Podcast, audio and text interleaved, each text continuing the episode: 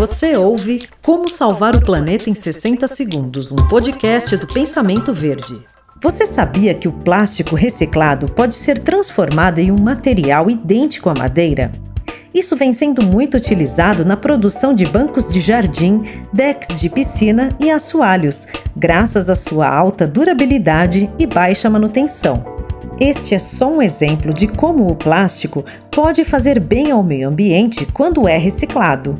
A reciclagem adequada dos plásticos também reduz a necessidade de mais aterros sanitários e evita a extração de recursos naturais para novas matérias-primas. Como salvar o planeta em 60 segundos foi um oferecimento da Fragmac.